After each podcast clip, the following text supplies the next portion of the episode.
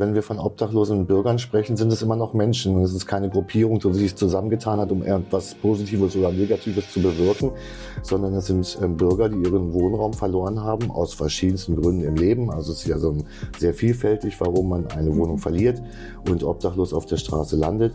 Aber ich finde dieses ähm, herabwertende, die Obdachlosen, finde ich sehr fehl am Platz. Denn die Menschen leben nicht freiwillig auf der Straße aus Jux und Dollerei, die Menschen leben auf der Straße, weil es keine andere Möglichkeit gibt. Spielfeld Gesellschaft, der Podcast. Spielfeld Gesellschaft ist eine Plattform, die Menschen und Ideen verbindet. Unser Ziel? Den gesellschaftlichen Zusammenhalt stärken. Eine Initiative der Niedersächsischen Lotto Sportstiftung.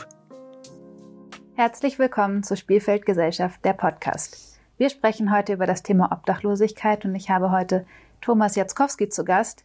Thomas, schön, dass du da bist. Möchtest du dich einmal vorstellen? Ja, erstmal lieben Dank für die Einladung. Ich freue mich sehr, hier heute für diese Podcast-Aufnahme zu sitzen. Ich bin der Thomas, 52 Jahre, jetzt seit circa acht Jahren fürs Asphalt-Magazin tätig, als ganz regulärer Magazinverkäufer auf den Straßen.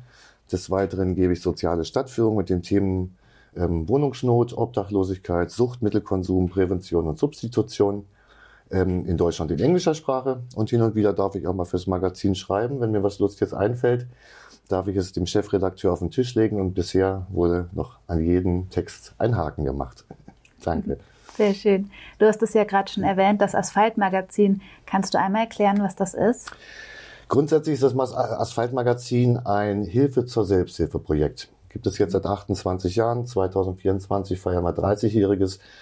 Und ähm, das Ganze wurde mal ins Leben gerufen hier in Niedersachsen, speziell in Hannover, um Menschen in prekären Lebenssituationen die Möglichkeit zu geben, ähm, ähm, legal etwas Geld zu ihrem Einkommen dazu zu verdienen.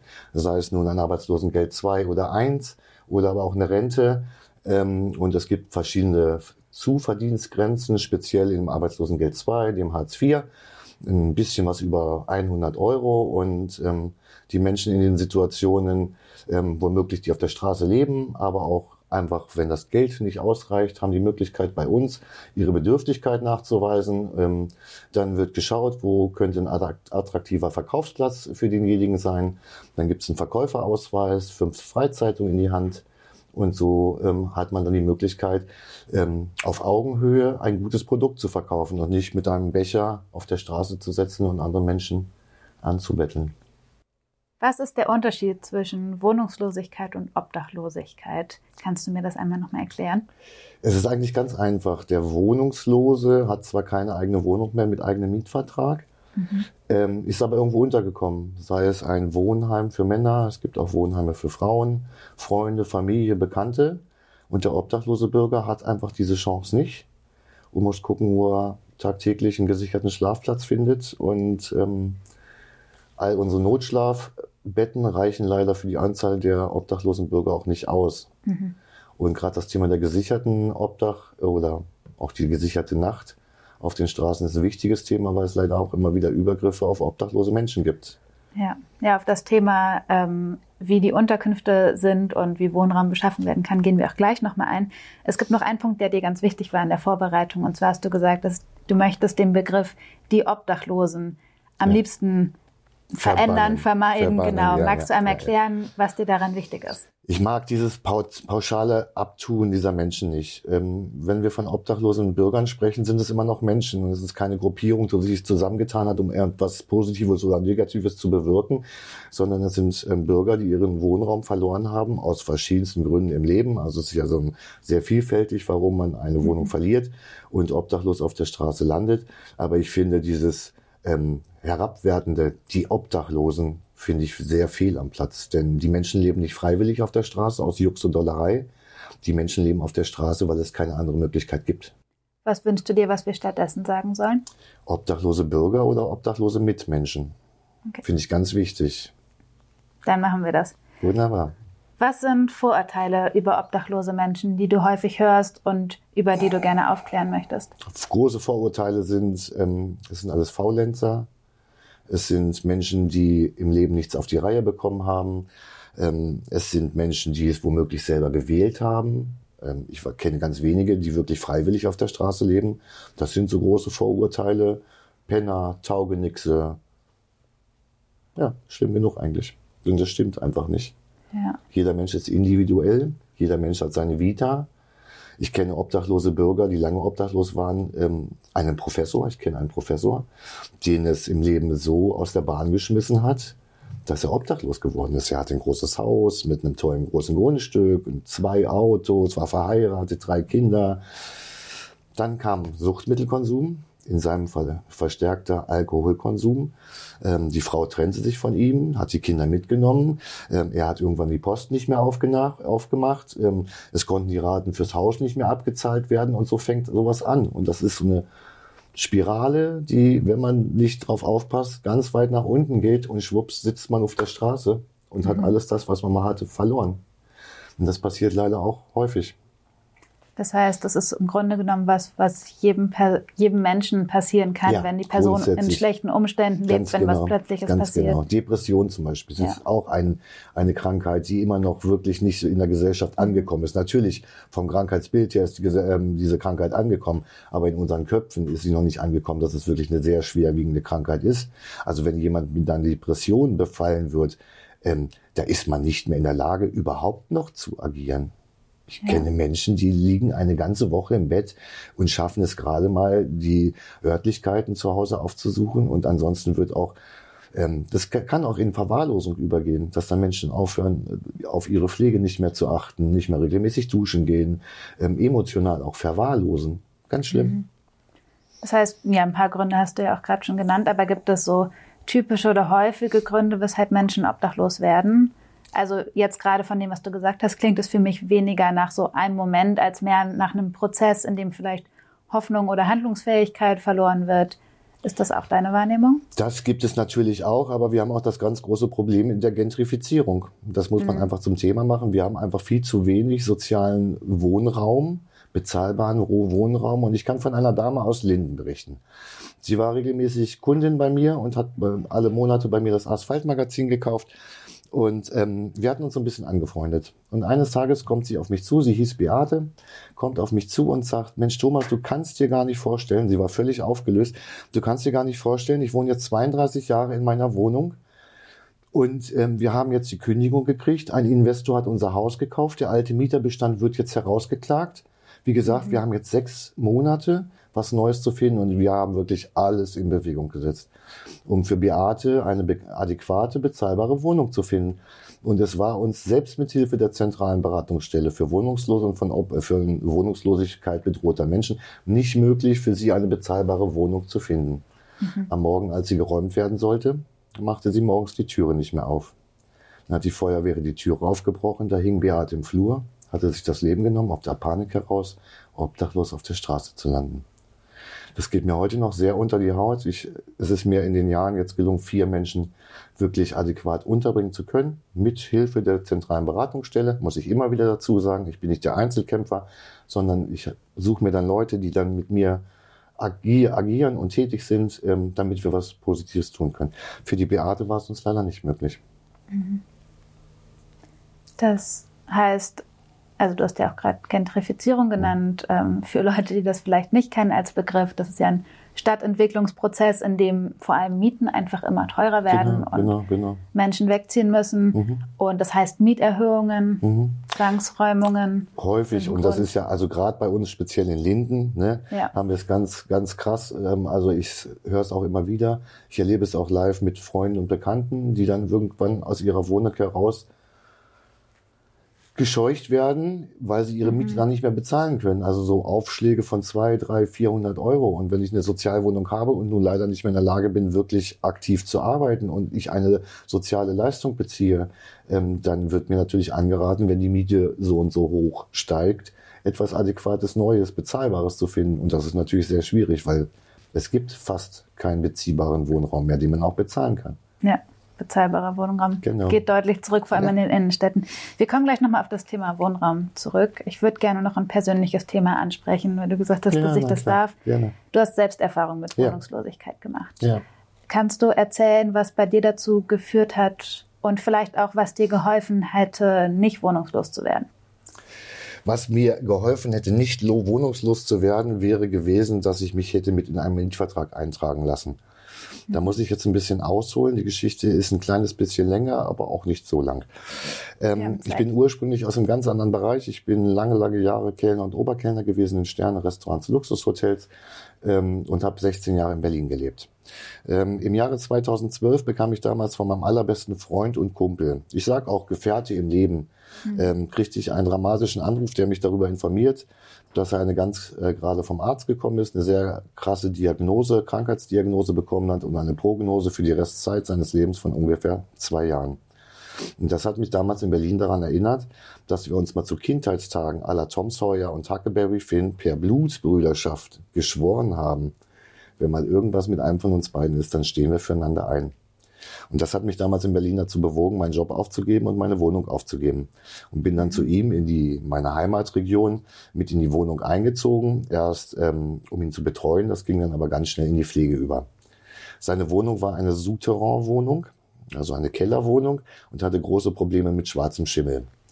Und als der Kumpel dann schon im Pflegebett am Sauerstoffkonzentrator lag, also ne, hier diese mhm. Maske drauf, bin ich zum Vermieter und habe gesagt, pass mal auf, Vermieter, das kann ja nicht sein. Es wird hier regelmäßig Miete bezahlt. Ähm, der Kumpel liegt da am Sauerstoffkonzentrator im Pflegebett. Und ähm, das ist ja äußerst kontraproduktiv, wenn die ganze Hütte verschimmelt ist. Das wäre ja auch für mich, für meinen Gesundheitszustand nicht gut gewesen. Und diese Herrschaften waren aber auch nicht gewillt, ähm, überhaupt ein Euro in die Hand zu nehmen, um da was zu beseitigen. Und als der Kumpel dann im April 2014 verstarb, steht auf einmal am gleichen Tag der Vermieter vor mir und sagt, pass auf, Thomas, du hast jetzt genau drei Tage Zeit, deine persönlichen Sachen aus der Wohnung zu nehmen und dann gibst du bitte die Schlüssel ab. Mein Fehler war, hätte ich mich mit in den Mietvertrag eintragen lassen, mhm. hätte diese Forderung nicht Bestand gehabt. So. Ja. Ich dachte noch ein bisschen dumm und naiv. Na gut, es ist April, es ist nicht mehr so kalt. Jetzt nimmst du deinen Hund und dein Zelt. Meine Klamotten hatte ich bei der Nachbarin runtergestellt und bin zu meinem Pastor in den Fahrgarten gezogen. In, und dachte noch so ein bisschen, na ja gut, okay, wird ja jetzt nicht so schwierig sein, eine bezahlbare Wohnung zu finden, aber es war extrem schwierig. Und so sind aus ja. ein paar Tagen Obdachlosigkeit anderthalb Jahre geworden. Harte Zeit. Ja, vor allem, wenn ich daran denke, dass du sagst, du hast deinen Job auch gerade aufgegeben und oft ist ja ein festes Einkommen auch eine Hilfe oder mhm. auch eine Voraussetzung, überhaupt mhm. eine Wohnung zu finden. Mhm, genau. Ja. Als ich den Kumpel gepflegt habe, habe ich ein Pflegegeld gekriegt, weil er einen Pflegegrad 2 hatte. Mhm. Das ist natürlich aber auch nicht so viel und das ist ja auch nicht damit getan, demjenigen etwas zu essen zu kochen oder Tabletten zu verabreichen oder Körperpflege Arbeit. zu betreiben. Das ist ja noch viel mehr Organisation drumherum. Mhm. Also ich weiß, dass sein, sein Wohnzimmertisch, der wurde dann zum Büro eingeweiht und dann habe ich da alles gehabt, was ich brauchte, um mich auseinanderzusetzen mit Krankenkassen, Pflegenkassen und was da alles so drumherum steht. Ja. Also es ist ja nicht nur die Pflege am Menschen, es ist auch die Organisation drumherum. Und dafür ist es ein bisschen wenig Geld. 440 Euro gab es im Monat. Das ist nicht viel.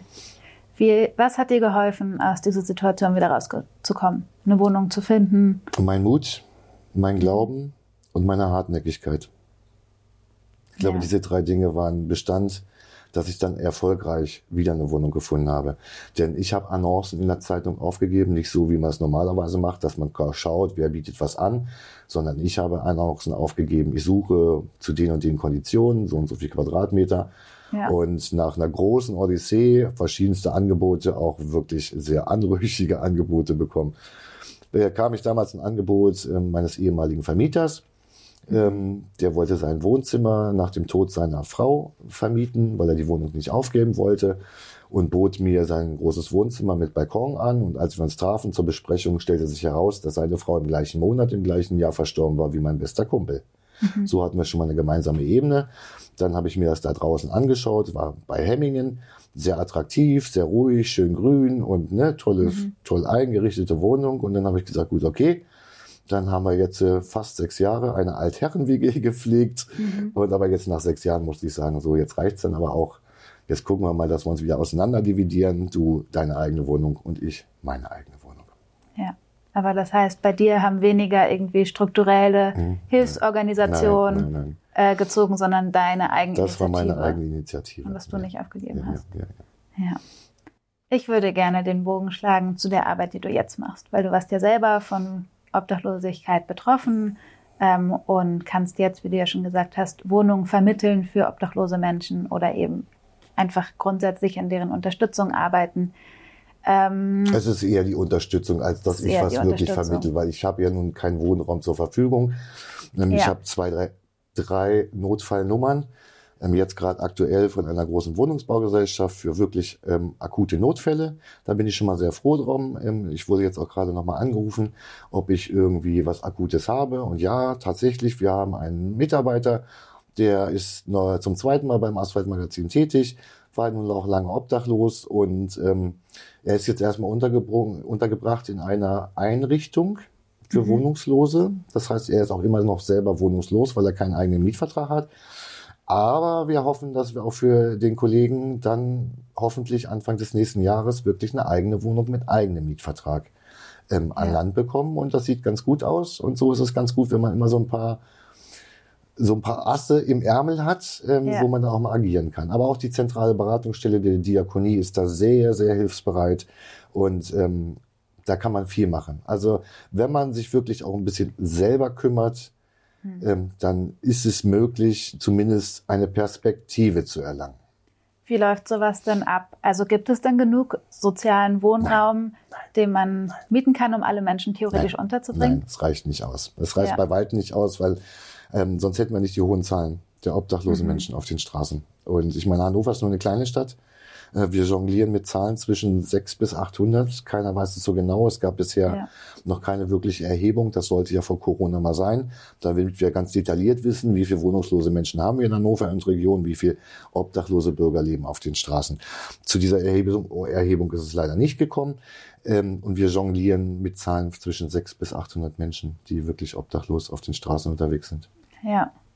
Siehst du aber, wenn ich nochmal auf den Wohnungsmarkt gucke, eine Veränderung in den letzten Jahren? Also ist es vielleicht leichter geworden, Wohnungen zu finden, weil es mehr gesellschaftliches Bewusstsein gibt oder ist es schwieriger geworden, weil es weniger Wohnungen gibt?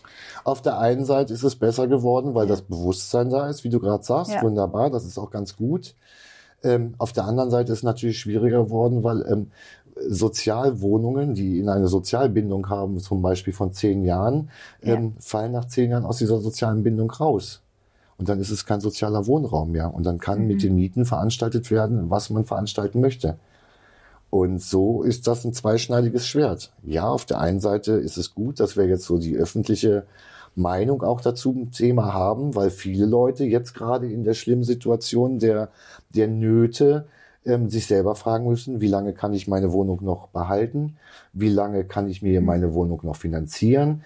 Ähm, schwierig, schwierig. Ich Ja. glaube, vor dieser, vor dieser Situation stehen jetzt gerade ganz, ganz viele Menschen, die womöglich ähm, über, oberhalb ähm, einer sozialen Miete ihre Miete bezahlen und womöglich durch eigenem Erwerb das Ganze auf Dauer nicht mehr finanzieren können.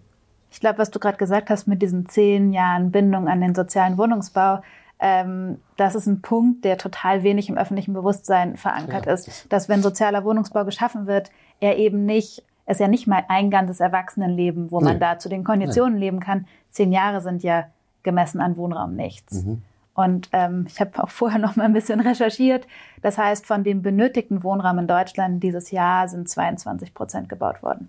Mhm. Das heißt, dass die anderen Genau. Es gibt ja die großen Bauvorhaben Ja. ähm, und, das, und das große Ziel, ähm, das Thema der Obdachlosigkeit wirklich behoben zu haben, 2030.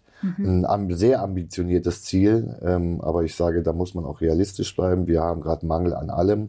Wir haben Baustoffmangel, wir haben Facharbeiterkräftemangel. Es mangelt an allen Ecken und Kanten und es wird wahrscheinlich schwierig, 400.000 Wohnungen pro Jahr in Deutschland entstehen zu lassen, Ja. wovon dann 100.000 sozial gebunden sein sollen. Gleichzeitig hat sich ja Deutschland verpflichtet, theoretisch ähm, mit der EU Mhm. Ja. bis 2030 äh, Wohnungslosigkeit zu beenden. Glaubst du denn, dass ein Teil davon realistisch ist Mhm. Ja. oder was passiert, wenn das nicht passiert? Also, Ja. weil das ist ja im Grunde genommen eine Verpflichtung, die Deutschland eingegangen ist. Also wir haben jetzt noch acht Jahre, sagen wir eigentlich nur noch sieben, weil wir sind ja nur schon kurz vom Sind schon Ende des. Jahres. Ähm, sieben Jahre ist eine kurze Zeit, ne? So auf jeden Fall. Ähm, man wird auf jeden Fall was bewirken können. Und es wird an der Anzahl der Menschen, ähm, das wird ein bisschen wahrscheinlich reduziert. Ob das ganze Vorhaben dann wirklich bis zum Ende 2030 so akut behoben sein wird, dass Ja. Obdachlosigkeit von den Straßen verschwunden ist, das ist doch eher fragwürdig. Ja. Gibt es noch was anderes als das Vermitteln von Wohnraum, was du dir wünschst, um Wohnungslosigkeit zu bekämpfen? Also ist das die Baustelle schlechthin, weil es geht ja immer auch um Wohnungen? Oder gibt es auch andere strukturelle Probleme, die machen, dass Menschen wohnungslos oder obdachlos werden? Naja, wir diskutieren jetzt auch schon seit Jahren über das Housing First Programm, also erstmal eine Wohnung und dann wieder ähm, ein, einen Weg im Leben zu finden, einen ähm, eine neue Tagesstruktur zu finden, eine Aufgabe für denjenigen zu finden. Viele Menschen, die von der Straße kommen, haben große, schwere Suchtmittelprobleme, womöglich einen qualifizierten Entzug durchzuziehen, um wieder clean im Leben zu leben. Aber wichtig ist erstmal diese Wohnung, eine eigene Adresse und einen Rückzugsort, an dem ich auch wirklich alleine ja. bin. Das ist ja ein Beispiel, was in Finnland, glaube ich, Ganz schon genau. umgesetzt wird. Genau. Was ist daran so besonders? Weshalb funktioniert das so gut und die Sachen, die wir in Deutschland machen, teilweise nicht so gut? Man gibt Menschen ähm, bedingungslos eine Wohnung. Mhm. Und in dieser Zeit ähm, können sie sich selber wieder aufbauen. Und dieses Projekt funktioniert hervorragend, gerade in Finnland. Wir haben jetzt auch mehrfach schon im Asphaltmagazin über das Thema berichtet, hatten gerade ja. wieder ein tolles Interview auch mit jemandem, ähm, der in so einem Projekt untergebracht wurde. Und ähm, das funktioniert ähm, um eine Stabilität zu bekommen. Genau, nach dem Wort habe ich gerade gerungen. Ähm, um wirklich wieder eine eigene Stabilität zu bekommen, ähm, ist eine Wohnung wichtig. Und ähm, man kann von so vielen positiven Beispielen berichten, ähm, wo Menschen wohl auch nicht mal zugetraut wurde, wirklich eine eigene Wohnung zu führen, die durch die Kraft dieser, dieser Unterkunft, der eigenen Unterkunft, auch wieder aus sich heraus erwachsen und was mhm. Neues starten und ihr Leben nochmal selber angehen. Und darum geht es doch, dass jemand sagt, ja, ich möchte nochmal arbeiten gehen und ich möchte mal zu Hause auf dem Sonntag auf dem Sofa sitzen und keiner kommt rein und mhm. ich bin einfach privat. Wichtig, das ist ganz, ganz wichtig. Das erinnert mich an was, was ich jetzt relativ viel gelesen habe, weil ja oft gesagt wird, dass wohnungslose Menschen oder obdachlose Menschen suchterkrankt sind und deshalb ja. keine Wohnung finden. Aber gleichzeitig wird immer klarer, dass die Menschen Suchterkrankungen haben, um das Leben auf der Straße auszuhalten. Das heißt, eigentlich ist die Suchterkrankung in vielen Fällen eher ein Symptom mhm. als das Problem. Es ja. macht nur dann die Wohnungssuche sehr, sehr schwer. Es macht schwierig, ja. ja. Also wenn ich einen Termin habe zu einer Wohnungsbegehung und womöglich nach einem Alkohol rieche oder was auch immer, äh, dann ist es natürlich schwierig weil da, äh, da gibt es natürlich Vorurteile, ähm, aber auch diese Vorurteile sind abzubauen. Also Menschen können sich selber wieder regenerieren. Es ist möglich. Und es gibt ja. viele positive Beispiele, wo es funktioniert. Jetzt gerade bei dem Kollegen, der zwar noch keine eigene Wohnung hat, aber jetzt endlich erstmal wieder ein Bett, ein Schrank, und eine mhm. Kochgelegenheit und ein wunderbares Badezimmer. Er sagt zu mir, Thomas, du glaubst gar nicht, was das für mich bedeutet. Das mhm. ist gerade das Größte für ihn, dass ihm das noch jetzt gelungen ist. Natürlich mit Unterstützung und Hilfe von verschiedensten Seiten. Aber er hat jetzt was. Ja. Und ich sehe jetzt schon in diesen kurzen Tagen, wie der aufblüht. Das ist total schön zu sehen. Ja, du hast ja auch aus deiner Erfahrung betont, wie wichtig dieser Mut war und dieses Selbst dran glauben, uns anpacken. Und ich kann mir vorstellen, dass je länger jemand auf der Straße lebt, desto unrealistischer fühlt ja. es sich an, ja. also dafür ich, kämpfen zu können. Ja. Ich kenne einen jungen Burschen, der ist jetzt 32 Jahre, der war vier Jahre auf der Straße ähm, hat dann Gott sei Dank über ähm, eine Hilfsorganisation wieder eine auch nette Wohnung gekriegt. Mhm. Ähm, und für ihn war es die ersten Monate total schwierig, überhaupt damit klarzukommen. Und für solche Fälle kann man dann ähm, jemanden eine, eine Hilfe an die Seite stellen. Eine Tages, Tagesstrukturhilfe. Ähm, wie mache ich, wie bediene ich eine Waschmaschine? So ganz banale Geschichten. Ne? So, ja, ja. wichtig. Sehr gut. Ähm, ich höre das ganz oft. Wir gehen jetzt ja auf den Winter zu. Das ist immer eine besonders belastende und schwierige Situation für obdachlose Menschen. Ich höre ganz oft äh, diesen Satz, in Deutschland muss niemand auf der Straße schlafen. Ich, ich sehe dich schon lachen. Ist, das ist, ich habe es auch gerade wieder auf einer Stadtführung mhm. gehört von einem vermeintlich wohlgebildeten Menschen, wo ich dann dachte, Hilfe. Ähm, das ist ja nun wirklich extremst altbacken. Aber dieses Argument kommt immer wieder. Ja, es ist doch aber so, normalerweise muss doch kein Mensch auf der Straße schlafen. Mhm dann sage ich nur, also erst erstmal großer Humbug und zweitens, äh, warum schlafen die Menschen auf der Straße, wenn sie nicht auf der Straße schlafen müssen? Das machen die nicht freiwillig. Glauben Sie, dass sich irgendjemand bei fünf Grad minus gerne auf die Straße legt? Nein, der, der würde lieber irgendwo im Warmen sitzen oder auch ja. liegen und nicht auf der Straße. Also das ist wirklich, eine ganz blöde, ein ganz, ganz, ganz blödes Argument. Das heißt, Das ist auch, nicht realistisch. auch für Unterkünfte für die Nacht. Es reicht nicht aus. Es, reicht einfach bei weitem nicht aus. Nein. Und ich habe, also wenn ich jetzt in eine Notschlafeinrichtung komme, wie zum Beispiel Mhm. am alten Flughafen, ähm, dort wird es jetzt so sein, dass die Wintermonate auch tagsüber ähm, der Aufenthalt gewährt wird. Ganz wichtig auch, damit uns keine Menschen auf der Straße erfrieren. Ja. Ähm, aber ich habe kein Anrecht auf das Bett, in dem ich letzte Nacht geschlafen habe, dass ich die kommende Nacht wieder in diesem Bett schlafen soll. Ich muss mich tagtäglich neu um einen Schlafplatz bewerben. Das heißt, du hast keine Nein. Planungssicherheit, keine Nein. Stabilität, nichts, Nein, wo du deine nichts, Sachen liegen nichts. lassen kannst. Und bisher war es immer so, dass ich, egal zu welchen Winterzeiten oder Sommerzeiten, die Unterkünfte in der Früh wieder verlassen werden mussten. Mhm. Und abends bewerbe ich mich dann wieder neu um ein Notschlafbett.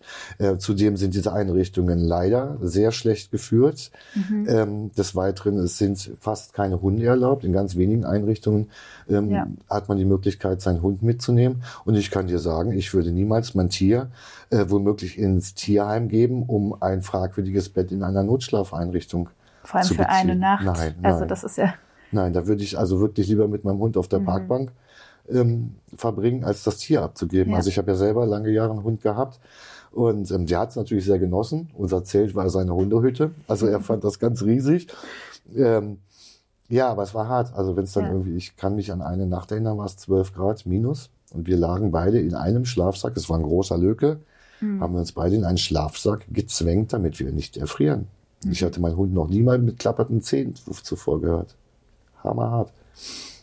Ja. Du hast gerade gesagt, man muss sich jeden Abend neu auf den Schlafplatz bewerben. Was bedeutet das Bewerben? Wie sieht das aus? Ja, wenn ich ähm, für die Nacht keine Unterkunft ge gefunden habe, womöglich Freunde, Familie, Bekannte, Mhm. wo auch immer, ähm, habe ich halt die Möglichkeit, ähm, eine Notschlafeinrichtung aufzusuchen. Und wenn ich Glück habe, ist noch ein Bett frei. Aber wenn die Betten belegt sind, dann habe ich einfach Pech gehabt. Und dann muss ich gucken, wo ich einigermaßen gesichert übernachte. Das heißt, es gibt dann auch auf jeden Fall weniger Betten als ja, Menschen. es gibt zu wenig Betten Betten. Es gibt zu wenig Betten, Okay. definitiv, ja. Wenn ich jetzt, äh, wenn wir in der Situation sind, es gibt faktisch noch zu wenig Wohnungen, um alle obdachlosen Menschen unterzubringen in einer eigenen Wohnung, wie, wie würdest du diese Notunterkünfte verändern, dass sie besser auf die Bedürfnisse von obdachlosen Menschen abgestimmt sind? Erstmal die Bettenzahl reduzieren auf den Zimmern. Also Mhm. nicht, nicht vier Leute in einem Zimmer unterbringen und keine Tür. Mehr Privatraum die sozusagen. Privatsphäre schaffen. Also dann reduzieren womöglich auf zwei Betten. Das Beste wäre natürlich ein Einbettzimmer und dann auch eine Tür, die ich Mhm. schließen kann. Ähm, das wäre schon mal etwas. Und ähm, Gott sei Dank passiert es ja so, dass die Unterkünfte jetzt in dieser Wintersaison dann wirklich auch tagsüber geöffnet sind. Ja. Ja, und du hast ja gerade schon das Thema mit Haustieren angesprochen. Wahrscheinlich wäre dein Wunsch auch Hunde und Ja, Katzen mitnehmen ja, zu dürfen. Natürlich, Oder das sind meist die besten Freunde. Also wenn Menschen Ja. schon alles verloren haben, Freunde, Familie, Bekannte und Einzelkämpfer sind, dann ist das Tier Mhm. an der Seite das Wichtigste überhaupt. Ich kenne Menschen, ähm, die würden lieber darauf verzichten, für sich selber etwas zu essen zu kaufen, damit sie wissen, dass ihr Tier gut versorgt ist. Einige von solchen Leuten kenne ich und das finde ich immer wieder großartig. Ja. Die Spielfeldgesellschaft setzt sich ja immer mit gesellschaftlichem Zusammenhalt auseinander. Deshalb möchte ich dich gerne fragen, was sagt die Obdachlosigkeit in Deutschland über unseren gesellschaftlichen Zusammenhalt aus und über unsere Gesellschaft? Was sagt es über unsere Gesellschaft auf? Ähm, es sagt auf jeden Fall aus, dass ähm, nicht genug hingeschaut wird auf diese Probleme. Dass die Probleme der, der Wohnungsnot, aber auch der Obdachlosigkeit nicht wirklich im Mainstream sind. Und es muss, und es verändert sich gerade. Gerade durch die Situation, die wir jetzt gerade haben, ähm, alles Mangellage und ähm, Panik überall, ähm, mehr hinzuschauen, Ja. ähm, auf Augenhöhe, mit Empathie, denn jeder Mensch ist ein Einzelkämpfer, jeder Mensch ist, hat seine eigene Biografie, ähm, führt sein eigenes Leben und ähm, dort detaillierter hinzuschauen und nicht einfach pauschalisierend wegzuschauen. Und das erlebe ich halt immer wieder. Jetzt gerade zu, zu Weihnachten, wenn die Städte voll werden, ähm, da gibt es ganz wenig Menschen, die sich dafür interessieren, dass da unten irgendjemand in der Ecke sitzt, irgendwo möglich mit dem Becher vor sich und, ähm, und mit den Zähnen klappert, weil es mhm. zu kalt ist. Dann wird durch die Stadt gerannt, ähm, man hat die Geschenke im Kopf, was noch alles besorgt werden muss, aber man nimmt keine Notiz von dem Menschen am ja. Rande der Gesellschaft. Und das sollte sich verändern, dass wir diese Randgesellschaft nicht mehr haben, dass wir erkennen, dass wir nur gemeinsam stark sein können. Alleine können wir nicht stark sein. Das ist eine gute Überleitung zu meiner nächsten Frage, weil wir gehen jetzt auf den Winter zu. Ähm, wir werden jetzt die Situation haben, dass wir in der Innenstadt sind, uns ist kalt, wir laufen schnell durch und da sitzt aber vielleicht ein Mensch, ähm, der keine Wohnung hat, der obdachlos ist. Was können wir tun? Jetzt nicht als Menschen, die vielleicht zu einer Organisation gehören, sondern einfach jeder Mensch, der jemanden sieht, der obdachlos ist. Was wünschst du dir, was wir machen, um in der Situation vielleicht zu helfen? Also zumindest erstmal die Person ansprechen, mhm. wenn sie sich ansprechen lassen möchte. Es gibt Menschen, die möchten sich nicht helfen lassen. Die Erfahrung musste ich jetzt auch gerade ja. wieder machen, leider. Aber da, das muss ich dann so akzeptieren. Aber ähm, sich mal auf die Ebene der Menschen zu begeben. Man kann auch ähm, sich einfach mal runterbeugen oder ja. in der Knickse sitzen, damit ich auf Augenhöhe spreche und nicht von oben herab. Ja. Wenn du dir eine Sache wünschen kannst, die sich verändert, was wäre das? Frieden auf der Welt. Muss ich einfach mal so pauschal sagen. Da ja, habe ich keine wirklich. Gegenworte. Frieden auf der Welt und dieses Hickhack und dieses Missgunstige und ähm, vielleicht sollte ich mir auch Intelligenz für die Menschen wünschen. Das wäre doch auch nochmal was Intelligenz, ne? So, also es ist alles ziemlich dumm, was wir so veranstalten. Und ich, es ist schwierig, fernzuschauen, sich die Nachrichten reinzuziehen, ähm, sich damit zu konfrontieren. Auch da kenne ich viele Leute, die können das gar nicht mehr. Mhm. Ähm, das finde ich dann aber auch ein bisschen beängstigend, wenn man das einfach dadurch, dass man es boykottiert und nicht schaut, ähm, ist das Problem ja nicht behoben. Und hast du eine Sache, die du in Bezug auf Obdachlosigkeit ändern würdest? Ja, jeder, der ähm, wirklich eine eigene Wohnung möchte, der soll bitte auch eine eigene Wohnung bekommen.